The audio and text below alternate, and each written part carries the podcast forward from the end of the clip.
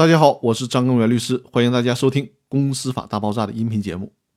今天要和大家聊的话题是国家股东二级代理机构。最近这几期我们都在围绕着国有企业的问题进行讨论。在《企业国有资产法》第二章专章规定了履行出资人责任的机构，相对于政府的一级代理机构而言。履行出资人职责的机构，堪称就是国家股东的二级代理机构。企业国有资产法第二章专章规定了履行出资人责任的机构。第十一条建立了国务院和地方人民政府对其下属机构，这里面包括国资监管机构等等，对这些下属机构的第二次转授权。企业国有资产法第十一条当中是这样规定的。国务院国有资产监督管理机构和地方人民政府按照国务院的规定设立的国有资产监督管理机构，根据本级人民政府的授权，代表本级人民政府对国家出资企业履行出资人职责。国务院和地方人民政府根据需要，可以授权其他部门机构代表本级人民政府对国有出资企业履行出资人职责。代表本级人民政府履行出资人职责的机构部门。以下统称履行出资人职责的机构。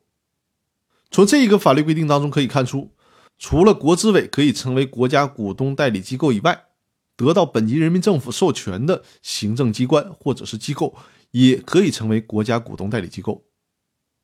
企业国有资产法第十二条第一款和第二款将国家股东二级代理机构行使的权利性质界定为股权，并且对股权内容做出了详细的列举。第一点就是代表本级人民政府对国家出资企业依法享有资产收益、参与重大决策和选择管理者等出资人权利。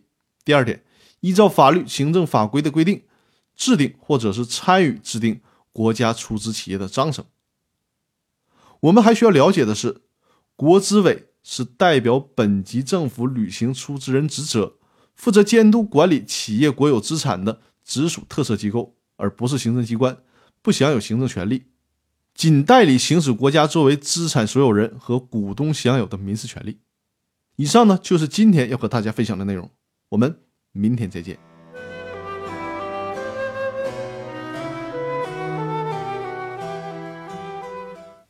公司法大爆炸微信群采取邀请式加入，并且需要付费入群。想加入公司法大爆炸微信群的听众，可以先加我的微信，然后我会把有关入群收费的公告发给您。待您付费之后，我会加您入群。我的微信号是五二幺五六三二，先加我的微信。我的微信号是五二幺五六三二。